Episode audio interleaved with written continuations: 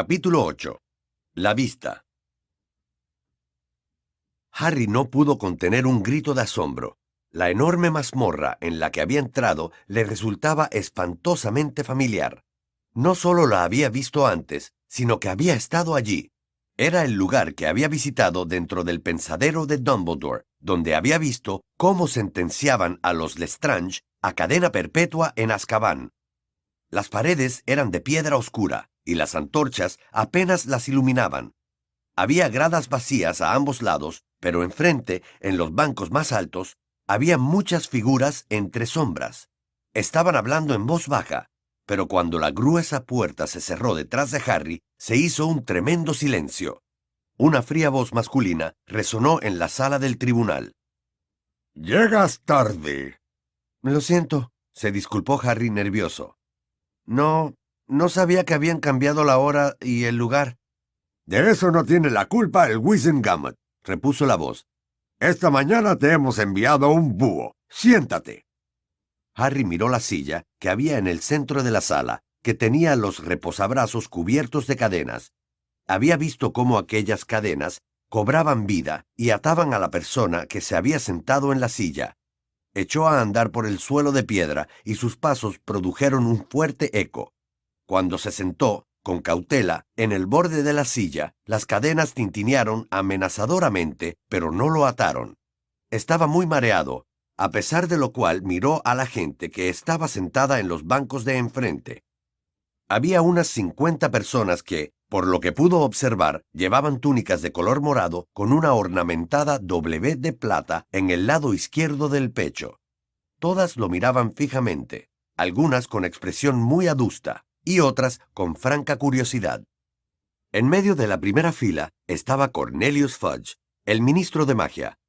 Fudge era un hombre corpulento que solía llevar un bombín de color verde lima, aunque ese día no se lo había puesto. Tampoco lucía aquella sonrisa indulgente que le había dedicado a Harry cuando en una ocasión habló con él. Una bruja de mandíbula cuadrada y con el pelo gris muy corto estaba sentada a la izquierda de Fudge. Llevaba un monóculo y su aspecto era verdaderamente severo. A la derecha de Fudge había otra bruja, pero estaba sentada con la espalda apoyada en el respaldo del banco, de manera que su rostro quedaba en sombras. Muy bien, dijo Fudge. Hallándose presente el acusado, por fin podemos empezar. ¿Están preparados? preguntó a las demás personas que ocupaban el banco. Sí, señor, respondió una voz ansiosa que Harry reconoció al instante. Era Percy, el hermano de Ron, que estaba sentado al final del banco de la primera fila. Harry miró a Percy, esperando ver en su rostro alguna señal de reconocimiento, pero no la encontró. Percy tenía los ojos clavados en su pergamino y una pluma preparada en la mano. Vista disciplinaria del 12 de agosto, comenzó Fudge con voz sonora, y Percy empezó a tomar notas de inmediato. Por el delito contra el decreto para la moderada limitación de la brujería en menores de edad y contra el Estatuto Internacional del Secreto de los Brujos cometido por Harry James Potter, residente en el número 4 de Private Drive, Little Winging, Surrey. Interrogadores: Cornelius Oswald Fudge, ministro de magia. Amelia Susan Bones, jefa del Departamento de Seguridad Mágica. Dolores Jane Umbridge, subsecretaria del ministro. Escribiente del tribunal, Percy Ignatius Weasley. Testigo de la defensa, Albus Percival Wulfric Brian Dumbledore, dijo una voz queda por detrás de Harry, quien giró la cabeza con tanta brusquedad que se hizo daño en el cuello. En ese instante, Dumbledore cruzaba con aire resuelto y sereno la habitación. Llevaba una larga túnica de color azul marino y la expresión de su rostro era de absoluta tranquilidad. Su barba y su melena, largas y plateadas, relucían a la luz de las antorchas, cuando llegó junto a Harry, miró a Fudge a través de sus gafas de media luna que reposaban hacia la mitad de su torcida nariz. Los miembros del Wizengamot murmuraban, y todas las miradas se dirigieron hacia Dumbledore. Algunos parecían enfadados, otros un poco asustados. Dos de las brujas más ancianas de la fila del fondo, sin embargo, levantaron una mano y lo saludaron. Al ver a Dumbledore, una profunda emoción surgió en el pecho de Harry, un reforzado y esperanzador sentimiento parecido al que le había producido la canción del Fénix. Estaba deseando mirar a Dumbledore a los ojos, pero éste no lo miraba a él. Tenía la vista clavada en Fudge, que no podía disimular su nerviosismo. Ah, eh, exclamó el ministro, que parecía sumamente desconcertado. Eh, Dumbledore, eh, sí, veo que ha recibido nuestro mensaje de que habíamos cambiado el lugar y la hora de la vista. Pues no, no lo he recibido, contestó Dumbledore con tono alegre. Sin embargo, debido a un providencial error, he llegado al ministerio con tres horas de antelación, de modo que no ha habido ningún problema. Eh, sí, eh, bueno, eh, supongo que necesitaremos otra silla. este, Weasley, podría... No se moleste, no se moleste, dijo Dumbledore con amabilidad. Sacó su varita mágica, la sacudió levemente, y una mullida butaca de tela de algodón estampada apareció de la nada junto a la silla de Harry. Dumbledore se sentó, Juntó las yemas de sus largos dedos y miró a Fudge por encima de ellos con una expresión de educado interés. Los miembros del Wizengamot seguían murmurando y moviéndose inquietos en los bancos. Solo se calmaron cuando Fudge volvió a hablar. Eh, sí, repitió éste, moviendo sus notas de un sitio para otro. Bueno, está bien. Los cargos. Eh, sí. Separó una hoja de pergamino del montón que tenía delante, respiró hondo y leyó en voz alta. Los cargos contra el acusado son los siguientes. Que a sabiendas, deliberadamente y consciente de la ilegalidad de sus actos, tras haber recibido una anterior advertencia por escrito del Ministerio de Magia por un delito similar, realizó un encantamiento Patronus en una zona habitada por muggles en presencia de un muggle el 2 de agosto a las 9 y 23 minutos, lo cual constituye una violación del párrafo C del decreto para la moderada limitación de la brujería en menores de edad, 1875, y también de la sección 13 de la Confederación Internacional del Estatuto del Secreto de los Brujos. ¿Es usted Harry James Potter, residente en el número 4 de Private Drive, Little Winging, Surrey? preguntó Fudge, fulminando a Harry con la mirada por encima del pergamino. Sí, respondió él. ¿Recibió una advertencia oficial del Ministerio por utilizar magia ilegal hace tres años? ¿No es cierto? Sí, pero... ¿Y aún así? ¿Conjuró usted un patronus la noche del 2 de agosto? inquirió Fudge. Sí, contestó Harry, pero a sabiendas de que no le está permitido utilizar la magia fuera de la escuela hasta que haya cumplido 17 años? Sí, pero a sabiendas de que se encontraba en una zona llena de muggles?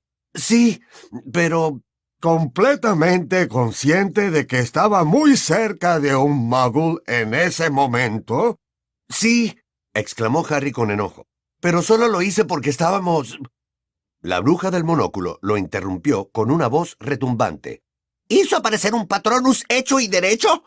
Sí, afirmó Harry. Porque... ¿Un patronus corpóreo? Mm, ¿Un qué?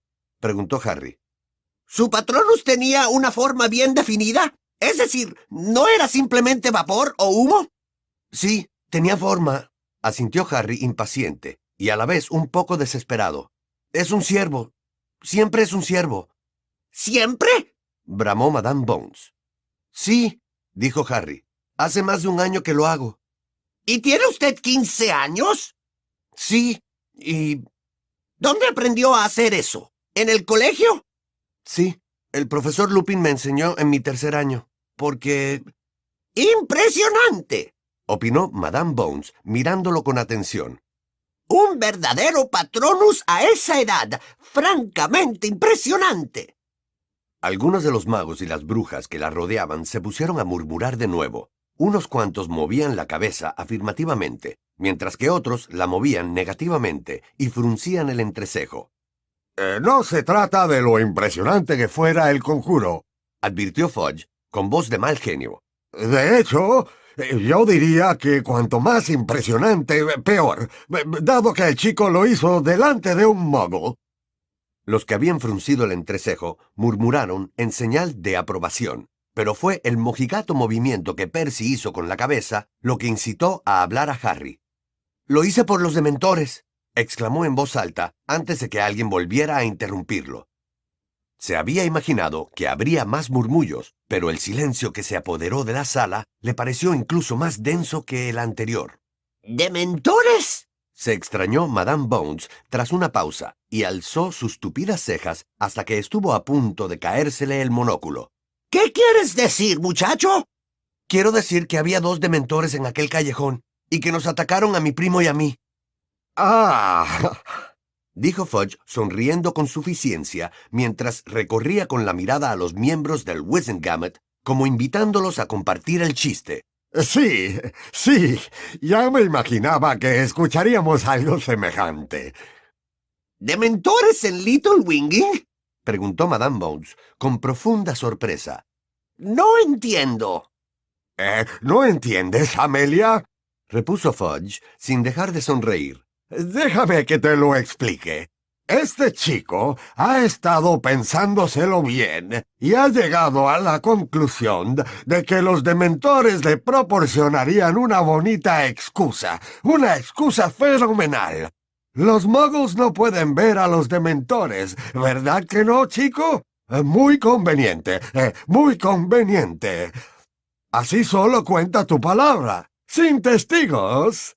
No estoy mintiendo, gritó Harry, y sus palabras ahogaron otro estallido de murmullos del tribunal. Había dos dementores, que se nos acercaban desde los dos extremos del callejón. Todo quedó a oscuras y hacía mucho frío, y mi primo los sintió y salió corriendo.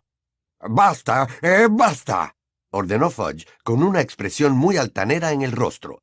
Lamento interrumpir lo que sin duda habría sido una historia muy bien ensayada. Dumbledore carraspeó. El Wizengamot volvió a guardar silencio. De hecho, tenemos un testigo de la presencia de dementores en ese callejón, dijo Dumbledore. Un testigo que no es Dudley Dursley, quiero decir. El rostro regordete de Fudge pareció deshincharse, como si le hubieran quitado el aire. Clavó por un instante la mirada en Dumbledore y luego, recobrando la compostura, replicó. Eh, me temo que no tenemos tiempo para escuchar más mentiras, Dumbledore. Eh, quiero liquidar este asunto eh, cuanto antes. Quizá me equivoqué, repuso Dumbledore en tono agradable. Pero estoy seguro de que los estatutos del Wizengamot contemplan el derecho del acusado a presentar testigos para defender su versión de los hechos. ¿No es así? ¿No es esa la política del Departamento de Seguridad Mágica, Madame Bones? Continuó dirigiéndose a la bruja del monóculo. Así es, contestó ésta. Completamente cierto. Eh, muy bien, eh, muy bien, exclamó Fudge con brusquedad. Eh, ¿Dónde está esa persona? Ha venido conmigo, afirmó Dumbledore. Está esperando fuera. ¿Quieres que... No. Weasley, vaya usted ordenó Fudge a Percy, quien se levantó de inmediato, bajó a toda prisa los escalones de piedra del estrado y pasó corriendo junto a Dumbledore y Harry sin mirarlos siquiera. Percy regresó, pasados unos momentos, seguido por la señora Fig. Parecía asustada y más chiflada que nunca. Harry lamentó que no se hubiera quitado las pantuflas de tela escocesa. Dumbledore se puso en pie y cedió su butaca a la señora Fig, y luego hizo aparecer otra para él. Eh, ¿Nombre completo? Preguntó Fudge a voz en cuello cuando la señora Fig, muy nerviosa, se hubo sentado en el borde de su asiento. Arabella Dorin Fig, respondió con su temblorosa voz. ¿Y quién es usted exactamente? siguió preguntando Fudge con una voz altiva que indicaba aburrimiento.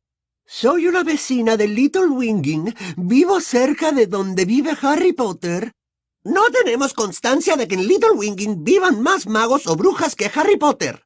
Saltó Madame Bones. Esa circunstancia siempre ha sido controlada con meticulosidad debido a... debido a lo ocurrido en el pasado. Soy una squib, aclaró la señora Fig. Quizá por eso no me tengan registrada. ¿Una squib? intervino Fudge, escudriñando con recelo a la señora Fig. Eh, lo comprobaremos. Eh, haga el favor de darle los detalles de su origen a mi ayudante, el señor Weasley. Por cierto, añadió mirando a derecha e izquierda. ¿Los squibs pueden ver a los dementores? Por supuesto, exclamó la señora Fig con indignación. Fudge la miró desde lo alto del banco mientras arqueaba las cejas. Eh, muy bien, admitió con actitud distante. ¿Qué tiene que contarnos? Había salido a comprar comida para gatos en la tienda de la esquina al final del paseo Glicinia a eso de las nueve la noche del 2 de agosto. Contó la señora Fig, hablando atropelladamente, como si se hubiera aprendido de memoria lo que estaba diciendo. Cuando oí ruidos en el callejón que comunica la calle Magnolia con el paseo Glicinia, al acercarme a la entrada del callejón, vi a unos dementores que corrían. ¿Qué corrían? La interrumpió Madame Bones con aspereza. Los dementores no corren, se deslizan. Eh, eso quería decir. Se corrigió la señora Fig, y unas manchas rosas aparecieron en sus marchitas mejillas. Se deslizaban por el callejón hacia lo que me pareció que eran dos chicos. ¿Cómo eran? preguntó Madame Bones, entornando los ojos hasta que el borde del monóculo desapareció bajo la piel.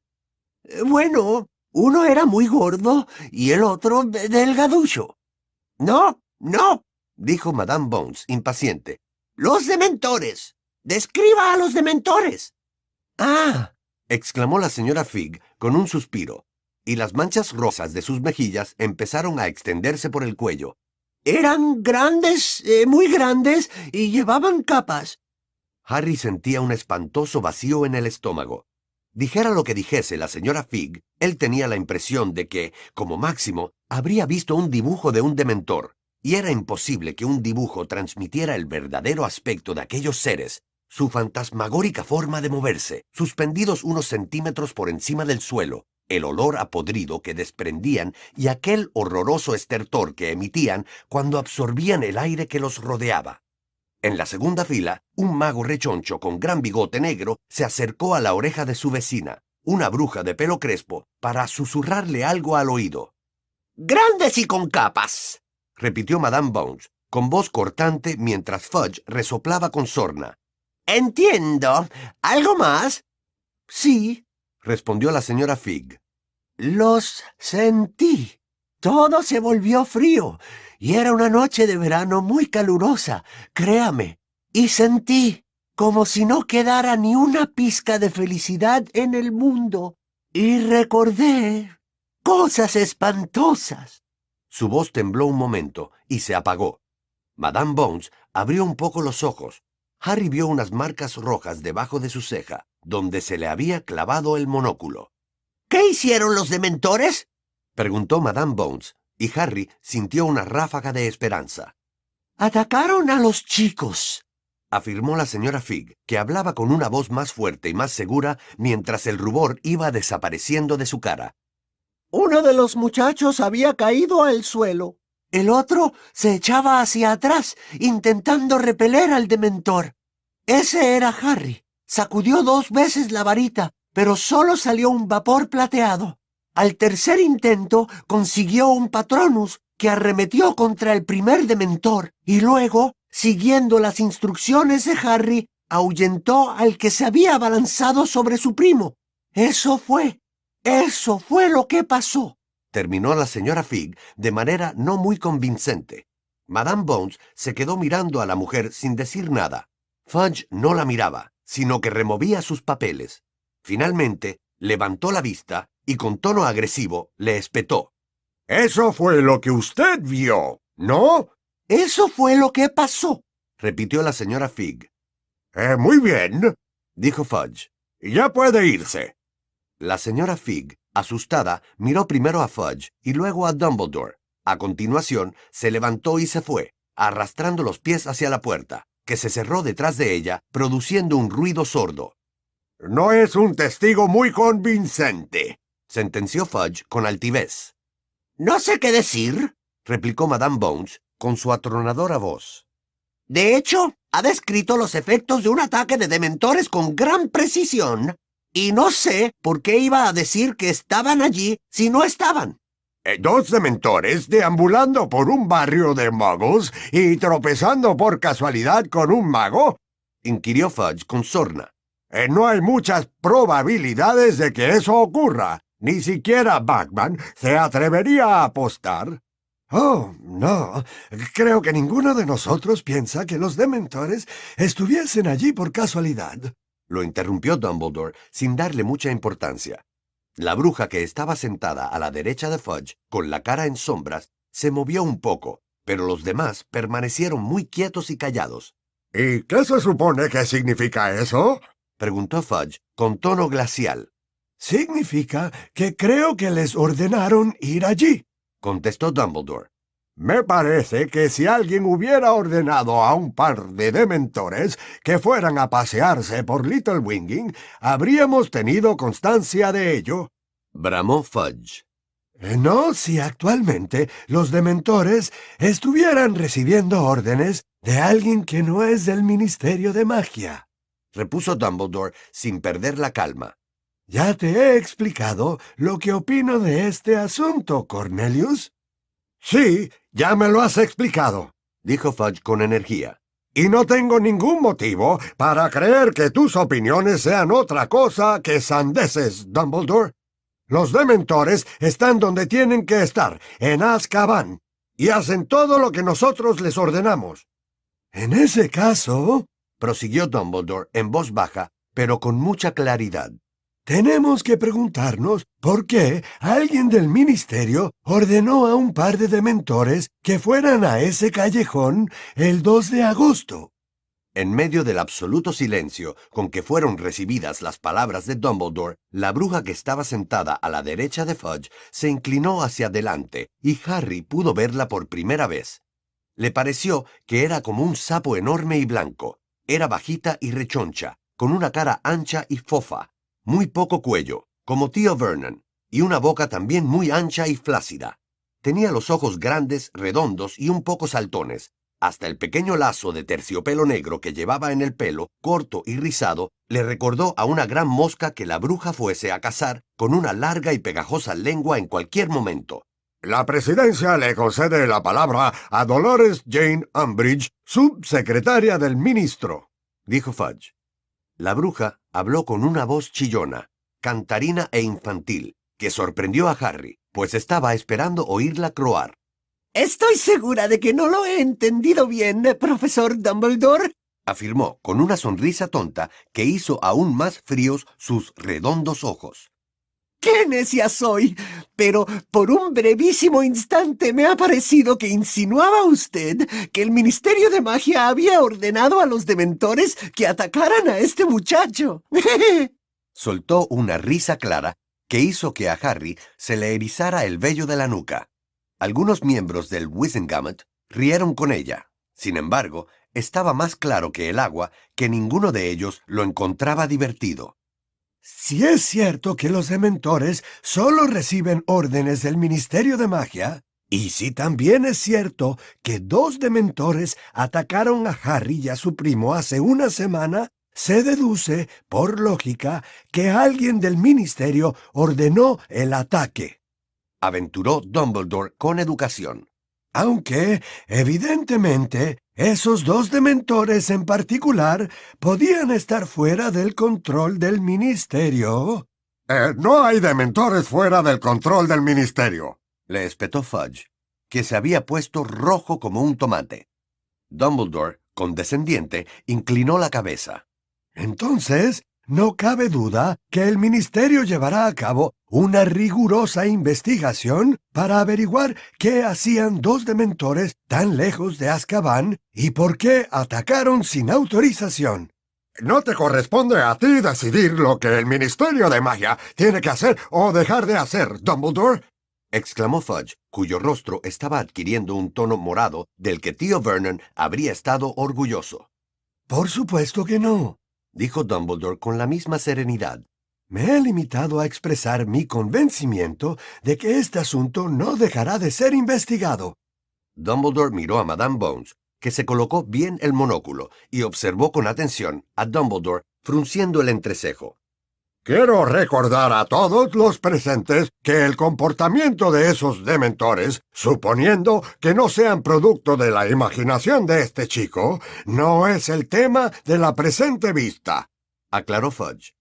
Estamos aquí para analizar el atentado de Harry Potter contra el decreto para la moderada limitación de la brujería en menores de edad. Claro que sí, coincidió Dumbledore. Pero la presencia de dos dementores en ese callejón está relacionada con el caso. La cláusula número 7 del decreto estipula que se puede emplear la magia delante de muggles en circunstancias excepcionales. Y dado que esas circunstancias excepcionales incluyen situaciones en que se ve amenazada la vida de un mago o de una bruja, ellos mismos o cualquier otro mago, bruja o mago que se encuentre en el lugar de los hechos en el momento de... Ya conocemos la cláusula número 7. Muchas gracias. gruñó Fudge. Por supuesto, aceptó Dumbledore con cortesía.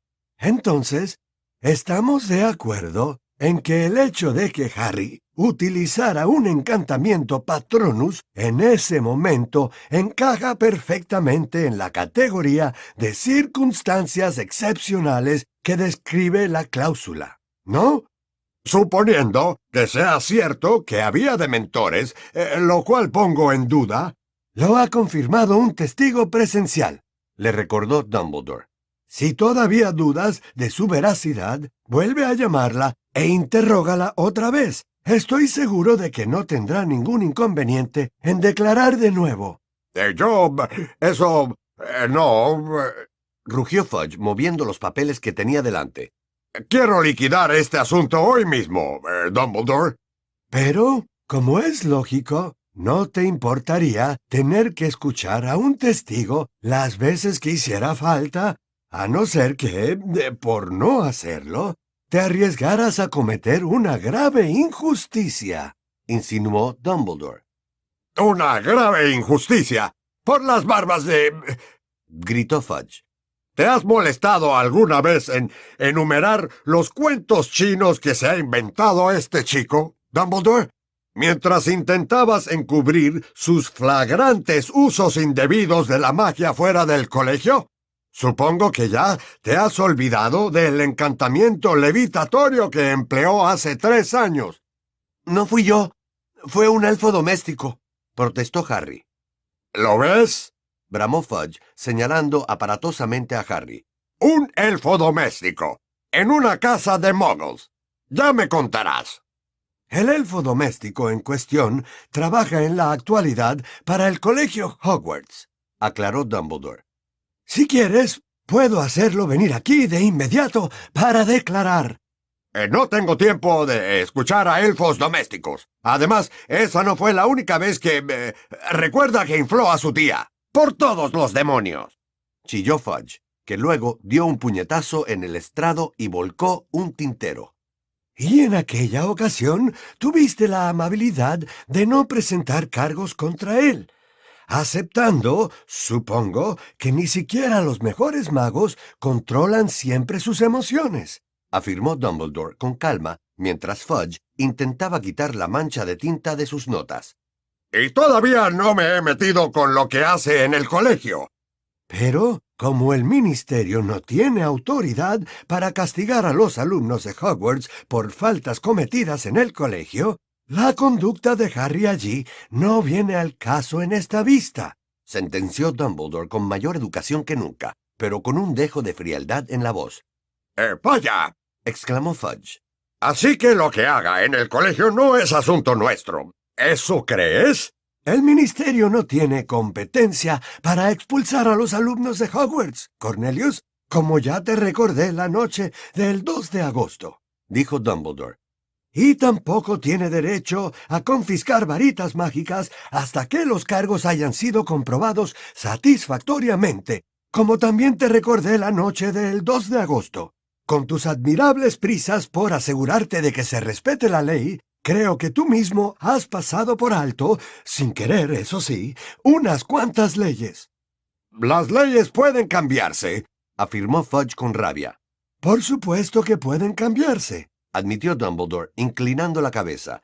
Y por lo visto, tú estás introduciendo muchos cambios, Cornelius, porque en las pocas semanas que hace que se me pidió que abandonara el Wisengamot, se juzga en un tribunal penal un simple caso de magia en menores de edad.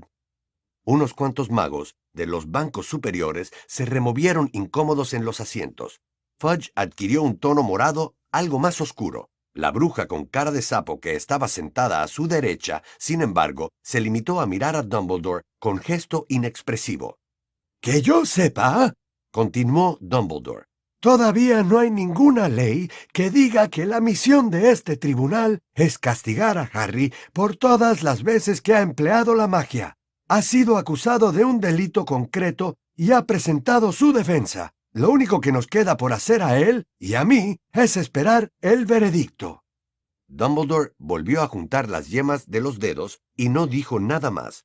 Fudge lo observaba con odio, claramente indignado. Harry miró de reojo a Dumbledore buscando algún gesto tranquilizador. No estaba del todo convencido de que Dumbledore hubiera hecho bien diciéndole al Wisengamot que, en efecto, ya iba siendo hora de que tomara una decisión. Sin embargo, Dumbledore seguía sin percatarse, en apariencia, de que Harry intentaba establecer una mirada cómplice con él y continuaba dirigiendo la vista hacia los bancos, donde todos los miembros del Wisengamot se habían puesto a hablar entre sí con apremiantes susurros. Harry se miró los pies. Su corazón, que parecía haberse inflado hasta adquirir un tamaño desmesurado, latía con violencia bajo las costillas. Se había imaginado que la vista duraría más, y no estaba seguro de haber causado una buena impresión. En realidad, no había hablado mucho. Tendría que haber dado más detalles sobre el ataque de los dementores. Tendría que haber explicado cómo había caído al suelo y cómo los dementores habían estado a punto de besarlos a él y a Dursley.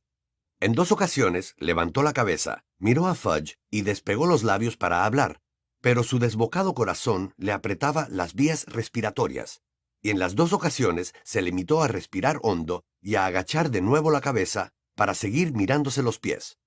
De pronto cesaron los susurros. Harry estaba deseando mirar a los jueces, pero se dio cuenta de que era muchísimo más fácil seguir examinando los cordones de sus zapatos deportivos. Los que estén a favor de absolver al acusado de todos los cargos, anunció la atronadora voz de Madame Bones. Harry levantó la cabeza con una sacudida. Vio varias manos levantadas, muchas, más de la mitad. Respirando entrecortadamente, intentó contarlas, pero antes de que hubiera terminado, Madame Bones dijo, los que estén a favor de condenarlo. Fudge levantó la mano. Lo mismo hicieron media docena más, entre ellos la bruja que tenía a la derecha, el mago del poblado bigote y la bruja del pelo crespo de la segunda fila. Fudge los recorrió a todos con la mirada. Parecía que tuviera algo atascado en la garganta. Luego bajó la mano, respiró hondo dos veces y dijo con la voz alterada por la rabia contenida. Muy bien, muy bien absuelto de todos los cargos. ¡Excelente! dijo Dumbledore con contundencia, y se puso de inmediato en pie, sacó su varita e hizo desaparecer las dos butacas de tela de algodón estampada. Bueno, debo irme. Que tengan todos un buen día. Y sin mirar siquiera una vez a Harry, salió majestuosamente de la mazmorra.